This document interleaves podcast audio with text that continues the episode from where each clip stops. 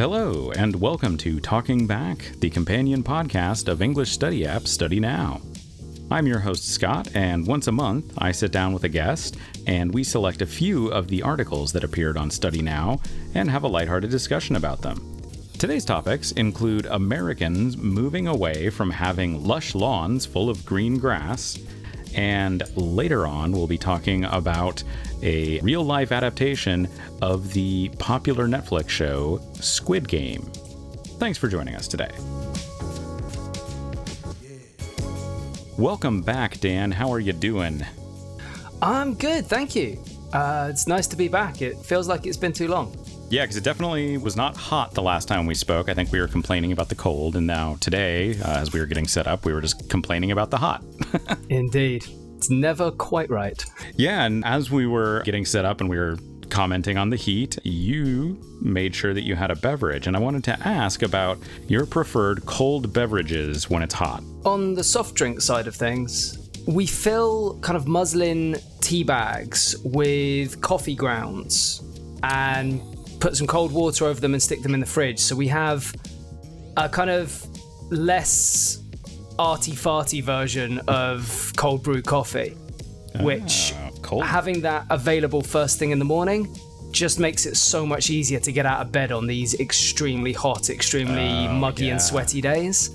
and that's nice because it's just ready to go. You don't have to get up Yeah. and make the coffee while you're still half asleep. It's just right there and waiting. An absolute game changer. Um, having that extra few minutes in bed is certainly also very much appreciated. Yeah, yeah, no kidding.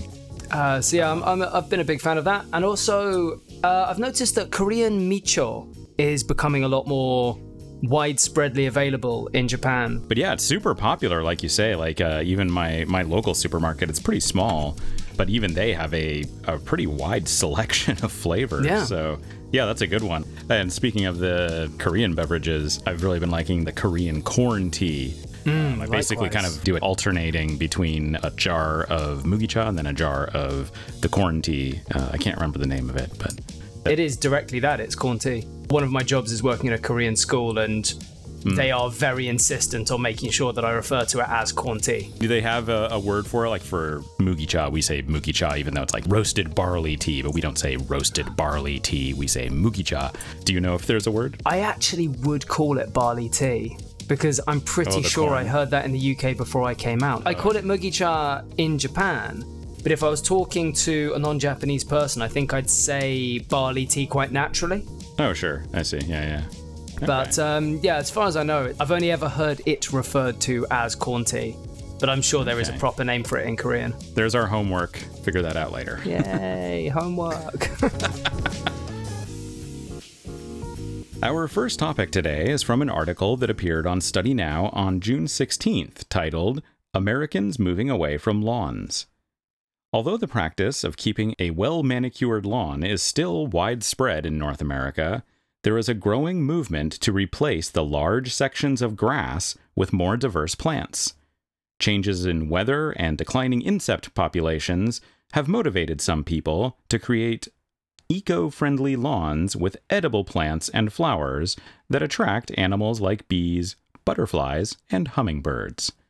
This was my choice, and this was also my article. This was one of the ones that I read in the app. And my comment on it uh, is something that I want to open with here because I have to say that as an American who grew up uh, in the suburbs, my family had a front yard with grass in it and a backyard with grass. All the neighbors had beautiful green grass in their lawns and, of course, bushes and trees. So it has a very nostalgic feel in my heart when I see that. I'm just think, ah, that's good and it makes me relax. But I never really knew until recently when people started writing about it that these are not really that great for the environment. It takes huge amounts of water, discourages insects, which we're finding out how important bees are for everything and all that. So I thought this was an important article. Even though I am partial to those lawns in my heart, I know that it's probably important to move away from that.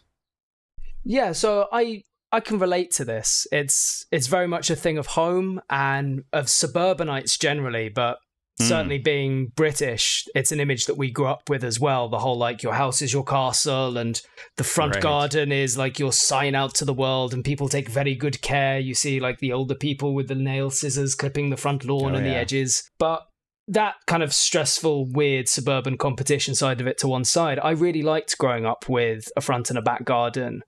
And Yeah. you Mm. know, it's it's a, a space for the family and it but it was also kind of the introduction to the idea of climate change as a kid because Oh. I ah. remember when the first hosepipe bans came in, where water shortages were hitting the UK as we started getting heat waves in summer more regularly and water was running out.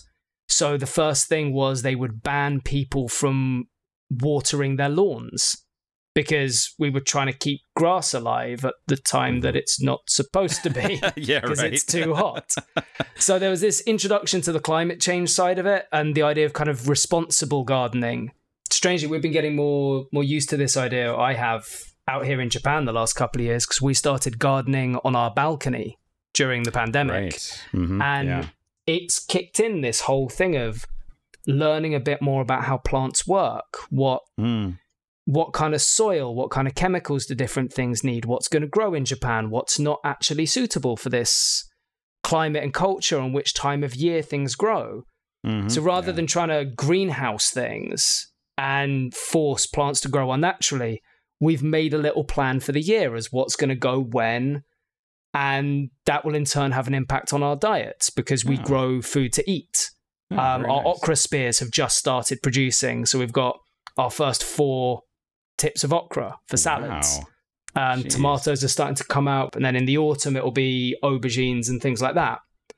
That sounds very nice. I mean, you must have some good sunlight on your veranda then, because we've been trying to have some stuff on our veranda as well, but we only get about an hour of sun a day. We're very lucky for that. Things thrive. Yeah, that's great. I mean, yeah, hey, if you got if you got okra popping up, man, you must be doing all right. And aubergines, listen to you all fancy. We say eggplants where I'm You from. do, and I still don't understand why.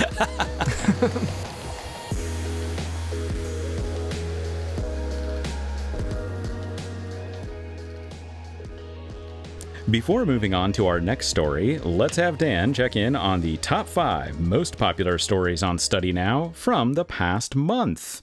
What's the list looking like this time? Okay, well, coming in at number five. A story a little close to my heart, of course. Fish and chips shortage may come from Ukraine invasion. Oh no! It sounds very dire, but this has happened before. So there was a big panic, but the industry survives. And somehow I imagine it will through this. True, true. This is one of those little knock-on effects, though, that that makes it real to uh, to to some people. At number four, a supermarket introduces robot delivery service, which Yeah. is, firstly, a lovely idea. And secondly, one of those things that you can imagine would only work in Japan because if they did this in Oh, London, yeah. people would steal the robots. Right.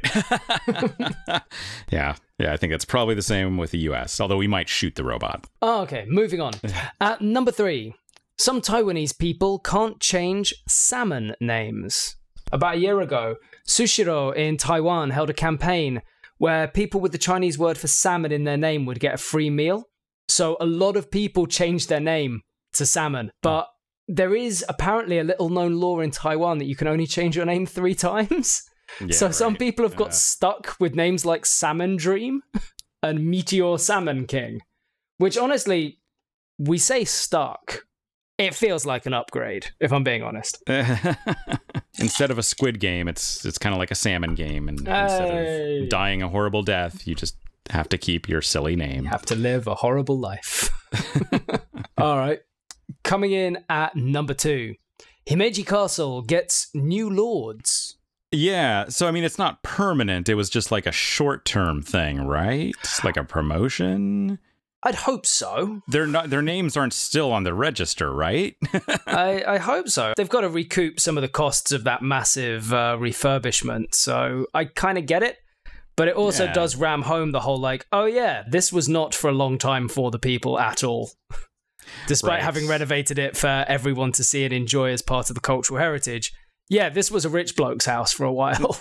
All right, what was it? Number one. We got one left here. okay. Last and definitely the most this month was a UK woman ends 23 years of eating only potato chips. It wasn't just that she only ate them, she only ate one flavor Mhm. cheese and onion on buttered bread. I just don't even understand like how there's enough nutrition in that to like keep her alive for you know most of her life. All right, well yeah, I need to go put on my running shoes and jog a few kilometers after even just thinking about that story. Uh, Well, uh, but- pick me up a pack of crisps while you're out, all right?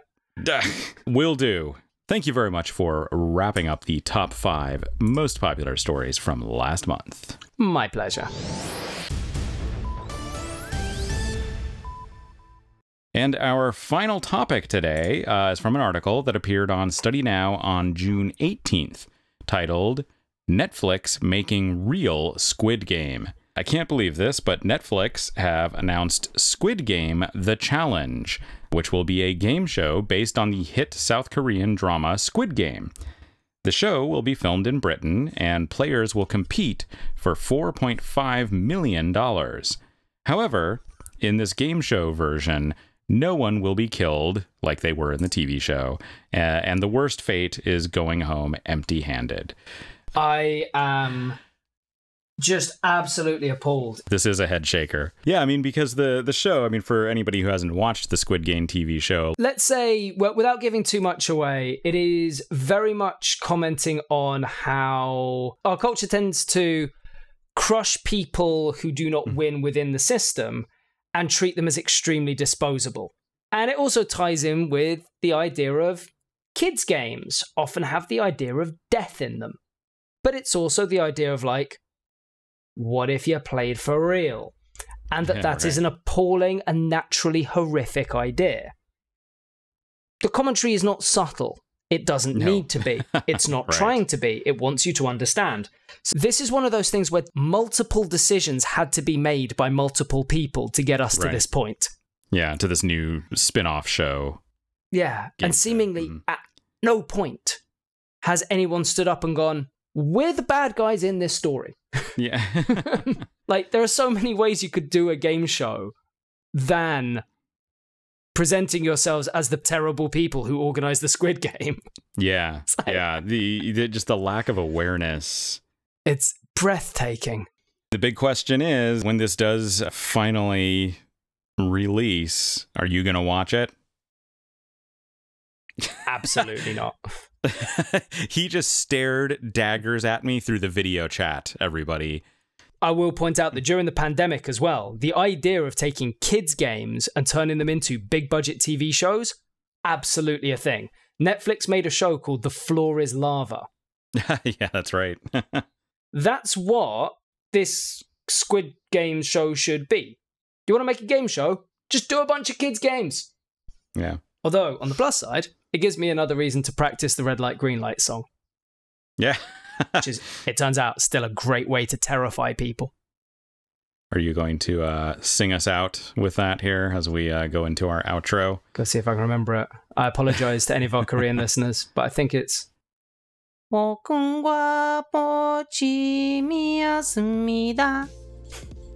Wow. That's pretty good. Yeah. Impressed. Thank you.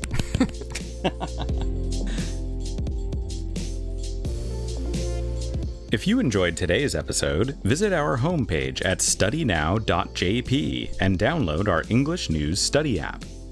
Every day, you can read and listen to articles like the ones we talked about in this podcast. For each story, the app gives you vocabulary and grammar explanations in Japanese.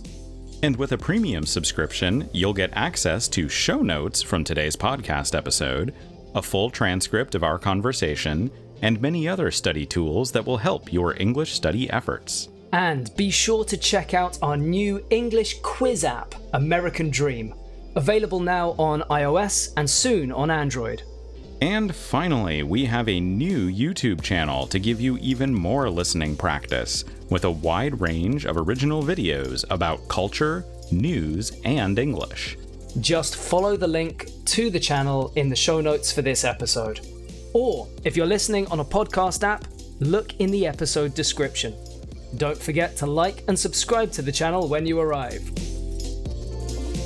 Dan, thank you very much for joining us yet again here today. Uh, really enjoyed it, as always. A pleasure as ever. Absolutely. And got to go get in shape and uh, make sure you're ready to compete in the, the Squid Game when it, uh, when it goes live. All I'm going to say is if you hear this voice coming at you from a mask with a shape on it, run. That's good advice for anyone. uh, well, thanks, uh, thanks for that advice, uh, and thank you to everyone out there for listening to Talking Back, the official podcast of Study Now, the English News Study app.